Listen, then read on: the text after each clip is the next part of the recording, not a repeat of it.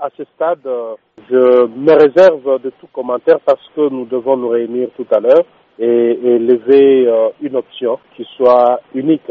Donc, nous, nous avons constaté cela parce que c'est ce matin qu'on vient d'apprendre la nouvelle. Je ne saurais pas vous dire quoi que ce soit en attendant qu'une position commune soit hein, en fait, autour du président du parti qui est lui-même qui est en même temps candidat. Par rapport à, aux, aux, observateurs ou de, de, votre parti qui ne sont pas encore accrédités, en fait, on est à 3-4 jours des, des, élections maintenant.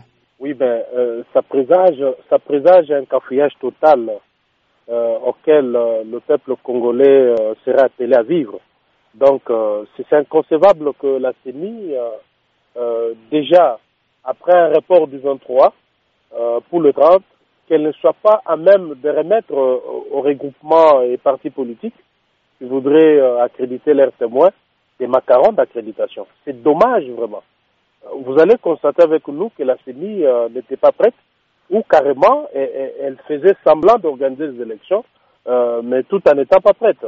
Donc euh, nous, nous avons délégué le président de la CEP et une délégation, en tête d'une délégation de l'UDPS à la CENI pour tirer cette, cette histoire au clair. Comment est-ce que nos témoins accrédités n'ont pas encore de macarons ou ils ne veulent pas la présence de ces témoins dans des bureaux de vote, qu'ils me le disent? Donc, ce n'est qu'après que la délégation qui est allée rencontrer M. Nanga nous, nous ait donné euh, des éclaircissements à ce sujet qu'on pourra dire à l'opinion qu'est-ce qu'il en est. Mais pour l'instant, nous ne pouvons que déplorer cette situation euh, qui, du reste, euh, n'est pas bonne. Hein.